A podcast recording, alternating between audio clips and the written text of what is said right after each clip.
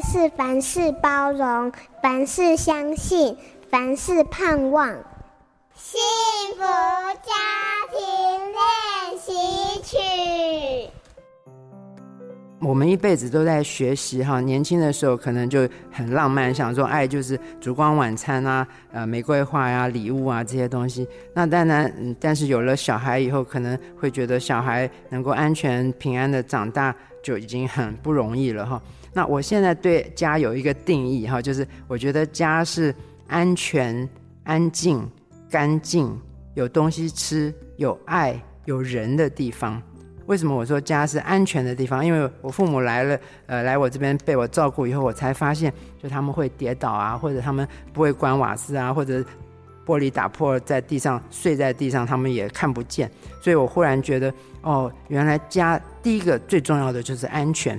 那第二，我觉得家要安静。另外，我觉得家也要干净，因为一个干净的家，一个干净的地方，大家都喜欢待在那边。还有家要有东西吃。还有家里有爱，那这个不用多说。如果没有爱，没有人想要待在这里。最后呢，家是要有人的地方，不能说小孩放学回家是到一个空的屋子。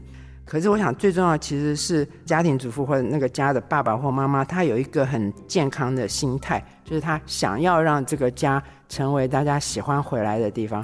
所以我希望我的家庭是讲话是和气的，大家是比较客气、比较尊重的。那。比较可以互相享受彼此的陪伴的，